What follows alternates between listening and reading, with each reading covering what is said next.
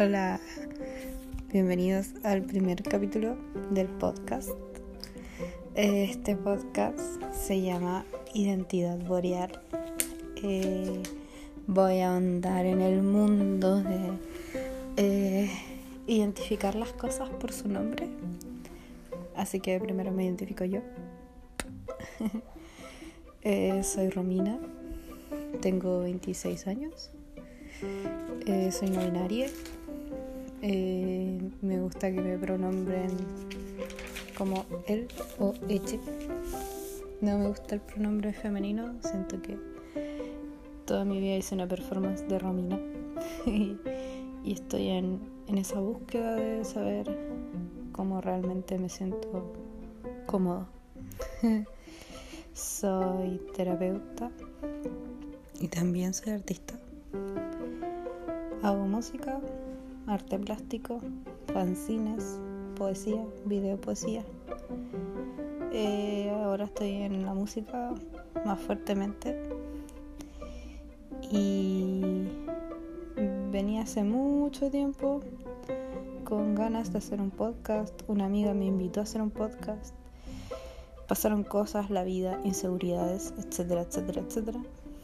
Nunca se concretó. Ahora estoy en ese momento en el que digo, ya, tengo que ir hacia adelante, tengo que hacerlo. y apareció ese impulso, que no voy a decir que apareció por arte de magia, es un impulso que salió de un tratamiento que estoy eh, realizándome, que es un tratamiento con microdosis de hongos psilocibina Em, son dosis muy pequeñas que no te hacen un efecto psicotrópico, sino que son unas dosis que simulan como si el cuerpo estuviese teniendo serotonina. Soy una persona con depresión, hace muchos años que me diagnosticaron eso.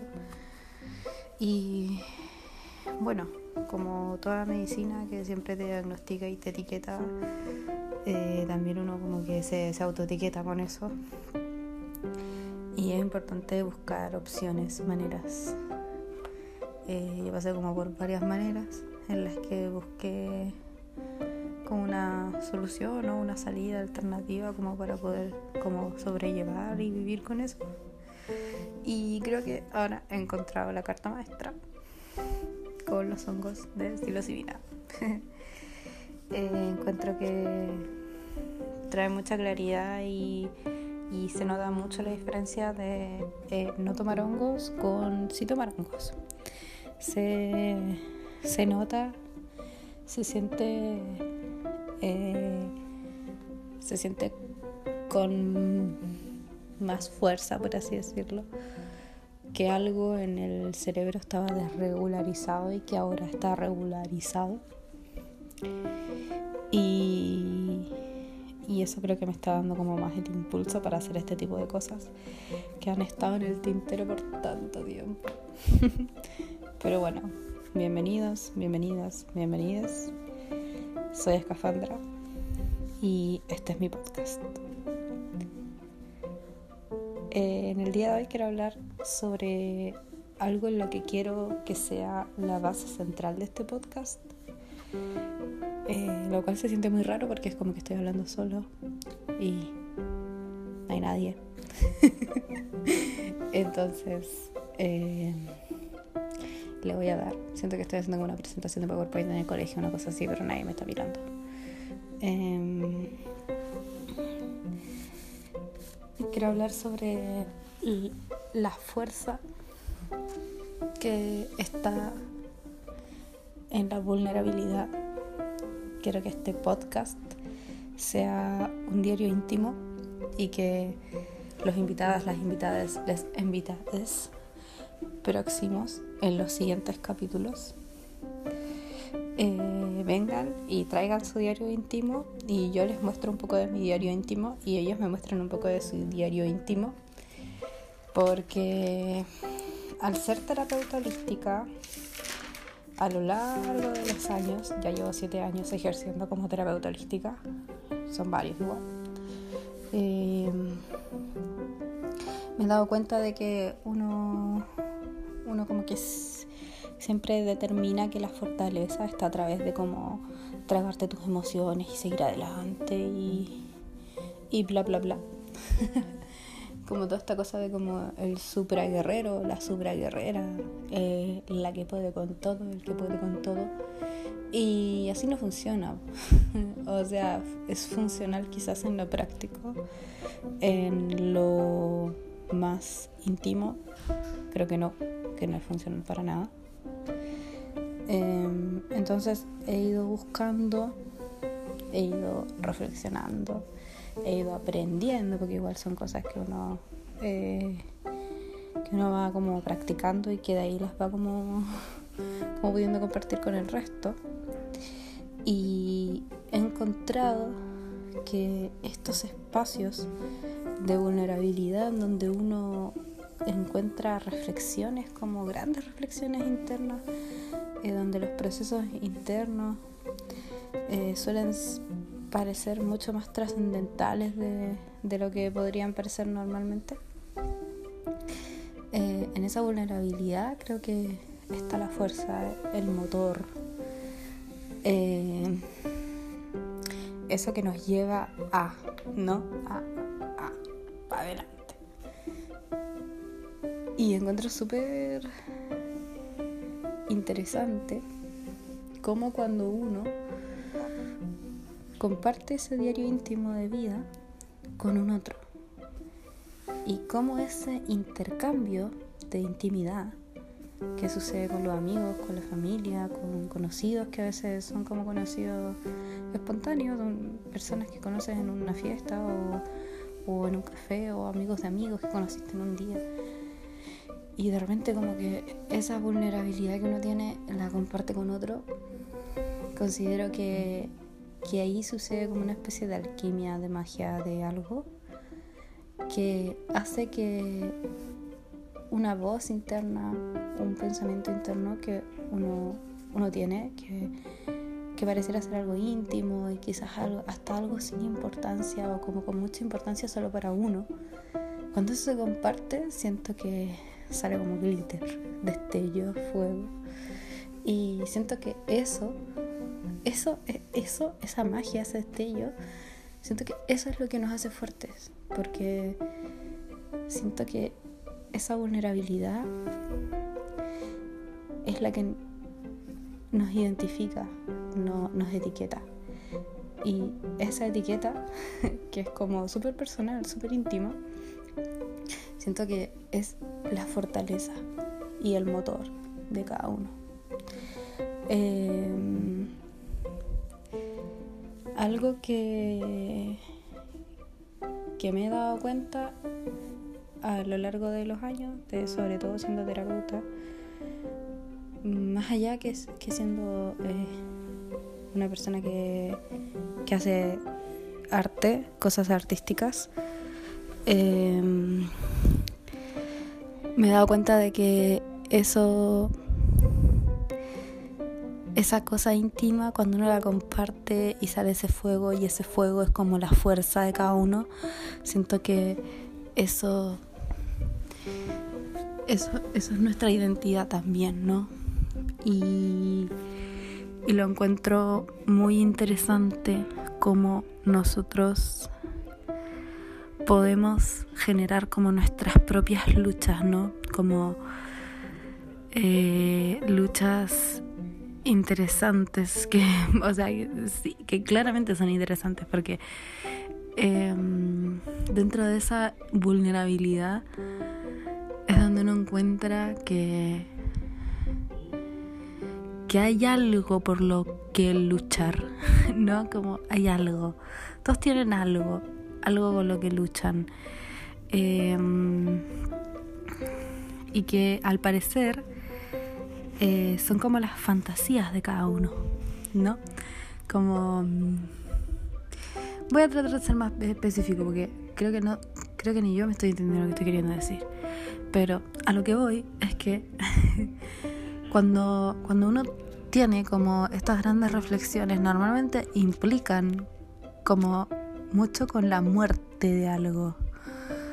Como, ¿sabéis qué? Me di cuenta que estaba haciendo esto de esta manera y ¿sabéis que No, no era así, ¿cachai? Como que iba por otro lado. Y ahí te das cuenta que algo que para ti estaba perpetuado, que algo que para ti era como completamente funcional, que era completamente normal, que era completamente lo que sea, de repente eso, wow, no tenía sentido. Y de repente eso te estaba cerrando la puerta a un montón de otras puertas posibles. Y, y esa, ahí también ocurre magia, porque como que hay una parte de uno que se muere y que al mismo tiempo renace. Instantáneamente muere y al morir nace otra. Y esa otra parte que nace la encuentro genial. Porque mm, esas, esas son las pequeñas reflexiones que, que uno tiene constantemente. Como decir, oye, creí que esto era de tal manera y de repente nada que ver, ¿sabí? Nada que ver. y eso siento que se puede llevar a cualquier espectro de la vida, a cualquier situación, con cualquier persona. Y. Y. Mm, y, y, y, y al final es como un constante crecimiento personal que uno va teniendo, como una constante transformación. Y siento fuertemente que quienes mm, no entran como a, este mundillo de la introspección o no entran a este mundillo del replanteamiento de, ciertas cosas, eh, siguen como esta estructura a la cual la sociedad nos, nos, nos, acompaña y sobre todo como que nos empuja, porque eh, es un poco contradictorio decir que nos acompaña, porque en realidad es la sociedad la que nos lleva como a, no replantearnos cosas, a no tener un momento de intimidad, a, no tener un diario personal. Em, y me he dado cuenta a lo largo de toma de medicinas, de plantas medicinales, tales como peyote ayahuasca, esta, este tratamiento de microhongos, me he dado cuenta de que la naturaleza del ser humano, y también leyendo libros, porque últimamente he estado como full lectura, eh, pero primero que decir con otro, eh, que me he dado cuenta de que en el tiempo, a través de la historia, desde culturas muy prehistóricas, siempre ha existido el autoconocimiento a través de las plantas y de la meditación y del arte y de un montón de prácticas que hacen que nos conectemos con una parte de nosotros que es muy irracional, con el fabuloso inconsciente. El mundo de los arquetipos, cosa más hermosa. Quiero hacer también una marca para poder hablar de eso en mayor profundidad más adelante. Pero voy a seguir con lo de, de que nuestra naturaleza implica mucho el autoconocimiento a través de variadas ramas de prácticas espirituales y no espirituales. Hay personas que encuentran la trascendencia con las matemáticas y pareciera que las matemáticas no son espirituales, pero al final, al fin y al cabo, la espiritualidad se encuentra desde un punto en el que uno se encuentra con uno mismo, con una misma, con uno mismo, eh, que puede ser cualquiera, cualquier actividad, cualquier, cosa que a ti te, te resuene, te haga sentido. Eh, cualquiera sea tu lucha.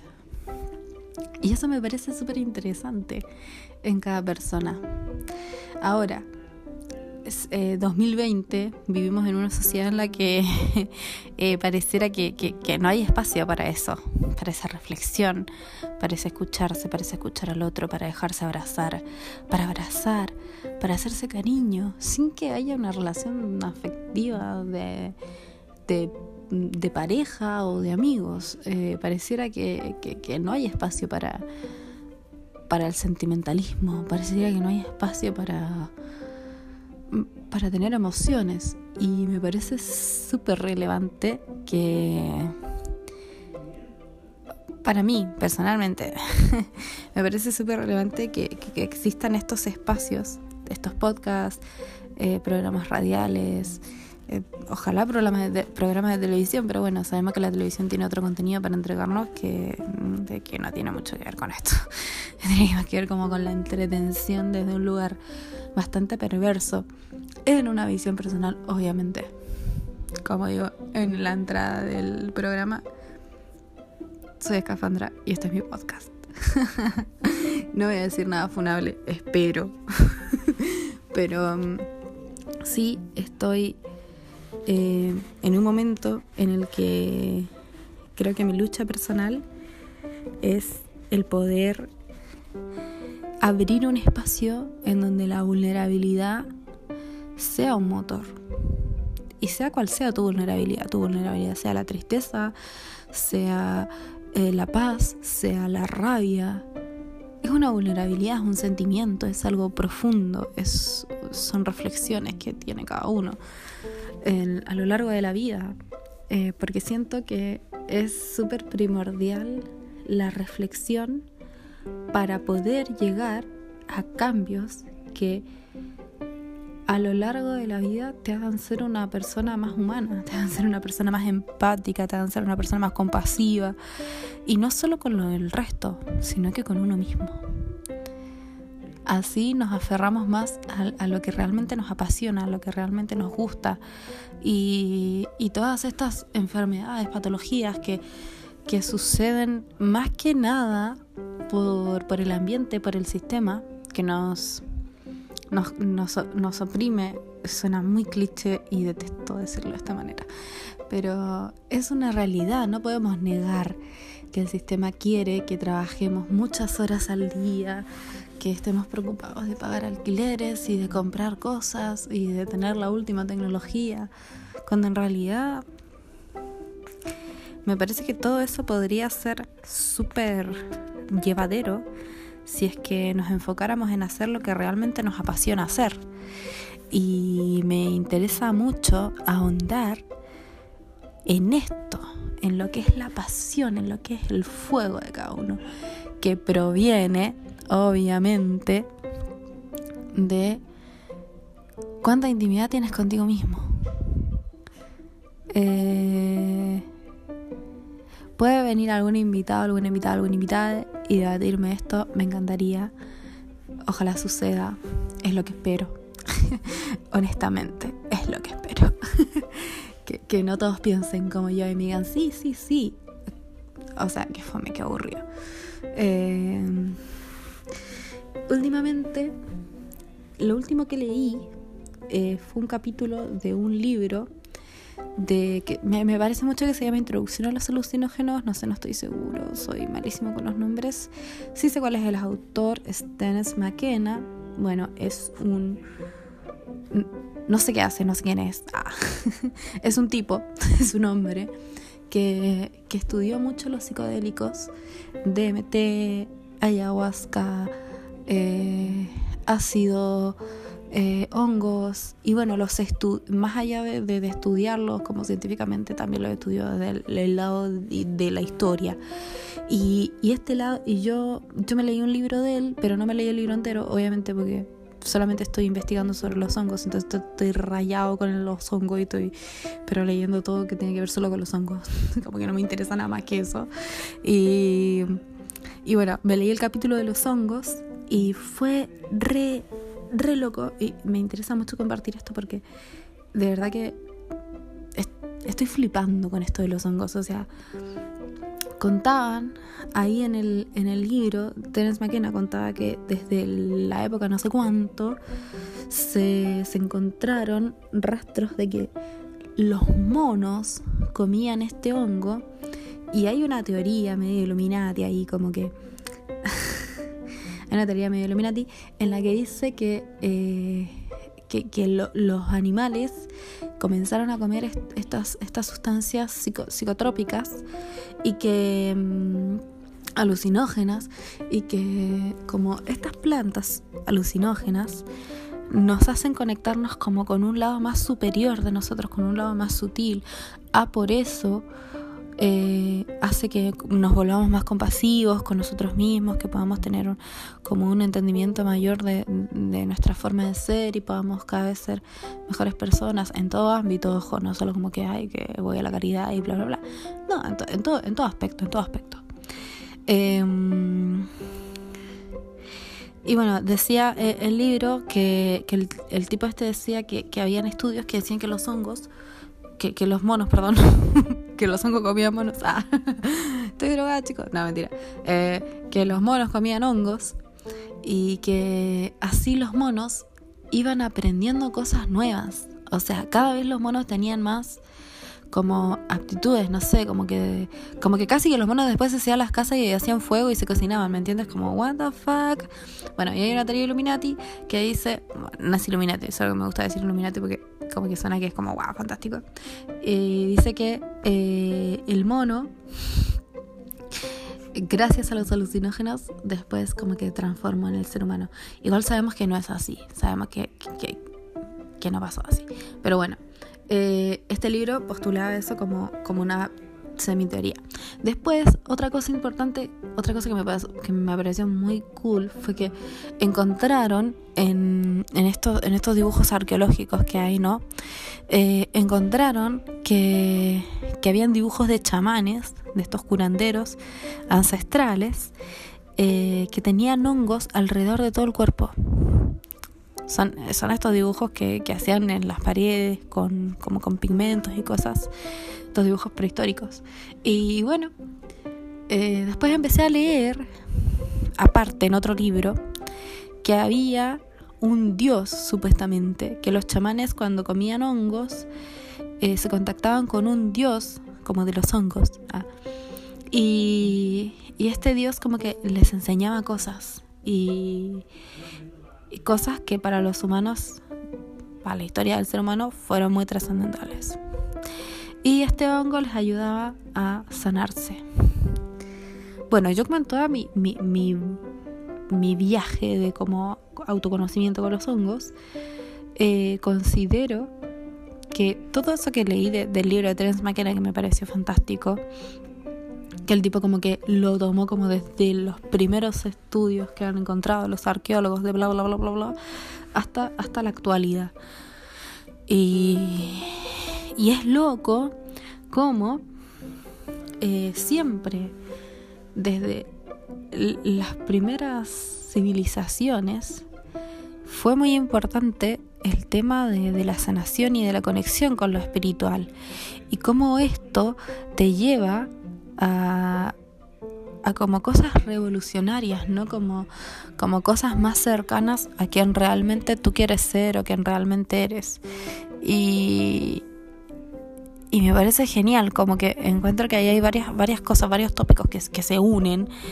Em, como, como esto de la pasión, de que de que no simplemente basta con que te guste algo, como con que lo hagas, como que todo eso siempre va de la mano con un crecimiento personal y, y siento que si no va de la mano de un crecimiento personal, también lo que estás haciendo se estanca, se estanca en algo. O tú te, te estancas en algo. eh, como que quedas cojo de algo, ¿no? Como, como que... No quiero ser capacitista, ojo, no me funen. Ah. Eh, pero digo como que, como que como que quedas faltando de algo, como que esa balanza de equilibrio que, deberíamos como todos medio que tener o querer tener, ¿no? Eh, o buscar tener en realidad, porque, porque dudo que uno pueda llegar al equilibrio en algún momento como absoluto. Eh, pero sí creo que uno puede llegar a tener un mínimo equilibrio, ¿no? Como, mm, como poder eh, tener claro a dónde estás y a dónde quieres ir o qué buscas, ¿no? Em, y creo que todo eso se consigue a través de autoconocimiento, de búsqueda, de escucha, sobre todo de escucharse uno, como que eh, de verdad que es muy castrante eh, y, y, me gusta ocupar esta palabra porque siento que es la palabra de lo que está, de lo que pasa. Eh, es muy castrante la sociedad con respecto a eh, lo espiritual. Considero que no nos, no nos dan ese espacio como espiritual y siempre buscan como, no sé, mantenernos entretenidos, mantenernos ocupados, mantenernos preocupados de cosas, de pagar esto, que lo otro, que no sé qué, que fa, fa, fa. Y no tenemos estos momentos de, de reflexión como con uno mismo. Y, y creo que las plantas y bueno, como ya dije, varias actividades, cositas, nos acercan a tener estos momentos de introspección y de búsqueda. Y personalmente, de esto creo que se trata el podcast. Todos estos 25 minutos han sido para eso, para decir que de esto quiero que se trata el podcast. podcast. de esto quiero que, hablemos con, con, todas las personas y que, veamos cómo en qué, en, dónde nos encontramos, ¿no? Eh, porque creo, no voy a decir que, que, es así, porque, porque es algo que creo y, y que he experimentado con medicinas. Eh, creo que hay un mundo sutil, un lenguaje sutil, que es súper interesante de conocer. Voy al, lenguaje de los arquetipos, que es el lenguaje del inconsciente. Yo creo, o me gusta creer, en realidad, porque me gusta creer, eh, que, que el inconsciente es como una puerta hacia otro mundo que está como en este mundo también, ¿no? Que está como liado en este mundo. Yo creo que es como la cara B de este mundo tan real, tan 3D, tan tangible, tan de los deberes y, tantas cosas que honestamente a veces son súper aburridas. O sea, de verdad, o sea, de, verdad soy, soy, la única persona que se aburre de esta vida como, como es. o sea, yo tengo momentos en los que me enamoro del árbol y del viento y de cómo la hoja se mueve y cómo viene la mariposa y la paloma, cómo despega. O sea, yo tengo esos momentos, supongo que todos lo tienen también. Y, de verdad les juro que no, son drogas, es la vida. O sea, yo, me enamoro de la vida también. ojo, ojo, ey. Pero no les da la sensación de que eso no es lo único que hay en el mundo. de que los sueños tienen algo que decirnos. De que... Mm, no lo sé. Les dejo esas preguntitas. A ver si me las mandan por ahí. Eh, para el Instagram. De última, no sé. o si las reflexionan y las reflexionan con sus amigues. Estaría rico eso. Que que, este programa genere un espacio de reflexión que después se pueda trasladar hacia los círculos más cercanos que tenga cada quien escuche esto. Eh, pero bueno, que, quiero ir al mundo de los arquetipos porque me he encontrado y me, sigo encontrando porque de verdad que eh, creo que no he indagado tan teóricamente como así lo he hecho con el tema de los hongos. Pero Creo que en este mundo de los sueños, en este mundo del inconsciente, en este mundo al que nos llevan las plantas medicinales, encontramos arquetipos tales como la muerte, el diablo, la templanza, que, ojo piojo, son los mismos arquetipos que tiene el tarot. El tarot habla de un viaje que hace un, personaje y, y cada carta de tarot es un arquetipo cada arquetipo tiene una energía en particular, una acción, un color, un, una historia, es una parte de la historia. Y personalmente, tomando medicinas, me he dado cuenta que, mm, que estos arquetipos están y persisten y nos quieren decir algo, nos quieren marcar algo, nos quieren enseñar algo. Ah, por ejemplo, está el arquetipo de la muerte, que nos enseña a soltar capas densas que tenemos en nuestro cuerpo, en nuestra cuerpa, y, y, que para dejar morir, para dejar caer esa capa, normalmente tenemos que pasar por un proceso un poco jodido. O sea, la muerte es la muerte, chicos. La muerte es la muerte. De qué jodida, jodida. Pero me gustaría acotar algo súper importante que yo cada vez que he visto la muerte, en sueños, en tomas de medicinas, en meditaciones, la muerte siempre sonríe y siempre baila. Siempre sonríe y siempre baila. Y eso lo encuentro, a mí como que me vuela el cerebro, así, en mil pedazos. Eh, ¿Por qué? Porque me hace pensar en que muchas veces nos por miedo, por... Mm, sí, yo creo que por miedo, por sobre todas las cosas. Por miedo y por, bueno, mil emociones más que uno puede llegar a tener. Eh, no queremos ese cambio tan drástico, no queremos dejar esa capa que, que, que, ya es cómoda de lo incómoda que es, porque cuando uno eh, suelta algo que, que te hace daño, que tú sabes que ya no funciona, que tú sabes que tenéis que empezar a cambiar el switch, que algo tenéis que cambiar. Tú sabéis que algo tenéis que cambiar, pero no sabéis qué es. O capaz que sabéis qué, que eso es lo peor. Que a veces uno sabe que, lo que tiene que cambiar y no lo cambia por X razón. Eh, creo que la muerte nos enseña mucho a que nos entreguemos a ese cambio, pero por sobre todo las cosas, más allá de poder entregarnos a ese cambio, creo que también es poder vacilar ese cambio y decir, loco, estoy dejando esto. Ay, que me duele tanto, que me pesa tanto, que ya no me sirve. Pero tengo que, pero voy a recibir algo a cambio. es como yo les decía al principio del programa, cuando algo se muere, instantáneamente algo nace.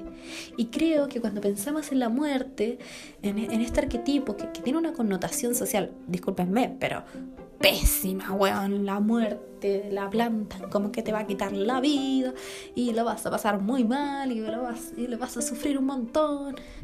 Pero chicos, yo cada vez que he visto la muerte, la muerte se caga de risa y me baila, ¿me entiendes? O sea, claro, hay ahí un aprendizaje a través de este arquetipo de la muerte que te dice que en realidad te dejes de llorar por eso que estás soltando y que te alegres por lo nuevo y bueno que viene. Como en México, por ejemplo, es que está el Día de los Muertos y que la gente celebra, lo celebra, lo baila, lo vive, lo siente, lo vibra, porque saben saben, tienen una cultura súper transgresora. en el sentido de que, claro, algo que, que ya no sirve, chicos, hay que tirarlo, hay que reciclarlo. Eh, y esta cultura que tenemos en Chile, neoliberal, castradora, castradora del autoconocimiento, jamás nos va a decir, oye, eh, deja tus malos hábitos morir nos mandan al, a lavar, ¿me entiendes? Y nos hacen que que nos curemos, que vayamos a ver el reality, que vayamos a ver la novela. Y todo eso se, queda en el olvido, el autoconocimiento, eh, el poder descubrir de que hay cosas que tienen que morir porque son mejores para nosotros. Y, ajá, me gustaría hacer ahí como un zoom, una negrita, un cartel de neón que diga tenemos que aprender a dejar tiempo para nosotros. Y sobre todo, a darnos cuenta qué es lo mejor para nosotros. Y sobre todo, aprender a poner límites para nuestro propio bien. Y ese límite es el límite entre el adentro y el afuera, en donde uno tiene ese espacio de intimidad, de encontrarse con uno mismo, de reflexionar, que no pasa cuando no tenemos el límite y simplemente vivimos de lo que pasa afuera y de lo que nos influencia afuera. Y esto lo podemos llevar a la vida cotidiana cuando tenemos amigos que no nos hacen bien, parejas que no nos hacen bien, familias que no nos hacen bien, trabajos que no nos hacen bien, y etcétera, etcétera, etcétera, cualquier cosa del entorno que no nos hace bien. Y que estamos ahí, seguimos en ese puesto cumpliendo ese rol de víctimas y sobre todo, chicos, personas violentadas, ¿me entiendes? O sea, si algo no te hace bien, estás siendo violentado.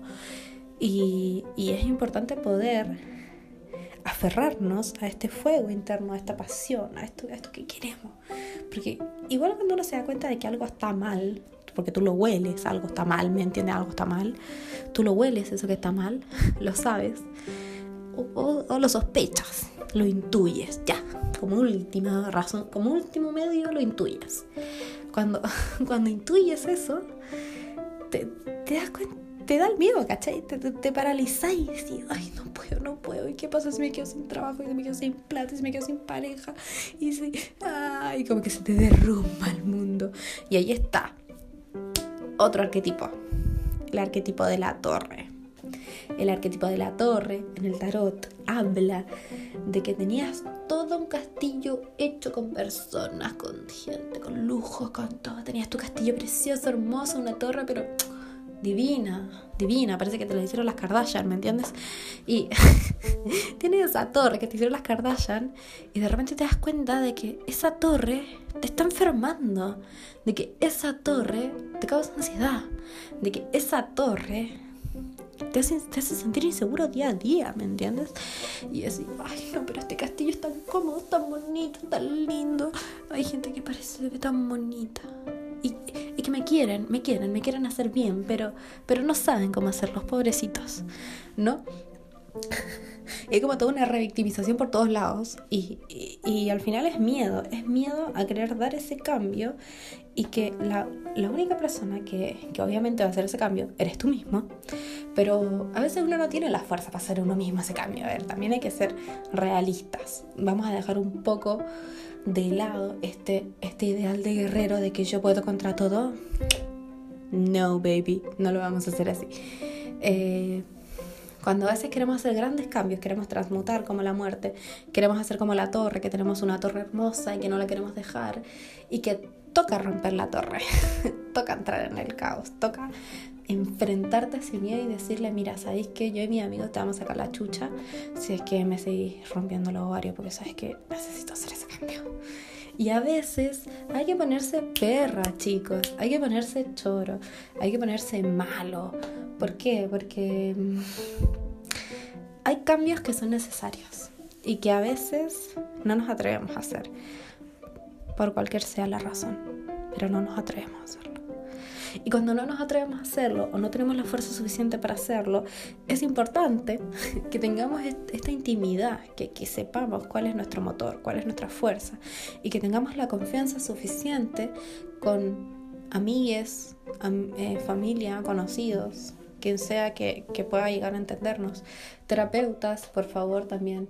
Eh, no idolatrar el espacio de la, de la terapia, pero sí tomarla en cuenta, terapia psicológica, terapia energética eh, tomarlo en cuenta que a veces antes de hacer grandes cambios toca cultivar, cultivar este espacio interior que nosotros tenemos, cultivar este fuego un poquito, un poquito nomás, y avivarlo un poquito, avivar la llama para que, para que cuando, es como cuando estáis haciendo fuego, o sea, alguien ha hecho fuego así como con ramas y papelito y todo, se encuentra que con un poquito de fuego, le das un poquito de viento, ahí el impulso y de repente tienes un fuego que es incontrolable. Que sí, weón, qué genial. Ahora sí, ahora sí puedo cocinar la comida.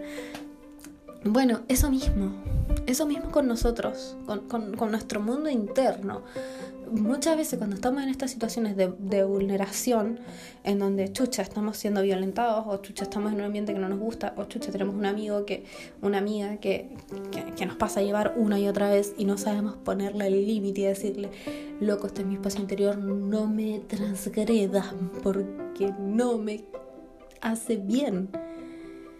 Algo de lo que estás haciendo me está haciendo mal. Cuando pasa eso, es importante que, que, que, podamos tener estos espacios de intimidad con otros, porque estos espacios de intimidad son los que nos dan fuerza. Estos espacios en donde tenemos un terapeuta, tenemos un amigo, tenemos una pareja, tenemos a alguien que nos está dando un cobijo y, y, yo puedo desarmarme en sus brazos y esta persona con toda la paciencia del mundo me va a agarrar piecita a piecita y me va a poner las piecitas en su lugar y me va a dejar ahí quietito hasta que yo me sane, hasta que yo solucione y cicatrice todos esos pedazos rotos. Porque, chicos, esa es la fuerza. La fuerza no es caerse, no es no, no es no caerse, perdón, me equivoqué. La fuerza no es no caerse. La fuerza es caerse, romperse todo y pegarle el silbido. ¡Ey! ¡Eh! ¡Ayúdame! me, saqué la mierda, no me puedo levantar. y así como la muerte, que te dice, eh, te moriste, pero viene lo nuevo, eh, eh, eh, eh, eh. Están los amigos, está, está la familia, está el terapeuta. Y si no tienen a alguien cerca, busquen una red de contención. Busquen, hay redes, hay gente que está predispuesta a ayudar sin ni un peso a cambio. Hay gente que, que, que tiene proyectos, que tiene redes. Ahí, ahí, solo toca buscar, solo toca querer ese cambio. Y de esto, de los arquetipos, de, la, de, las, culturas prehistóricas, de, las medicinas que nos hacen llevar a, otros lugares, del diálogo íntimo con otro, se trata este programa. Hola, mi nombre es Eka Fandra y este es mi podcast.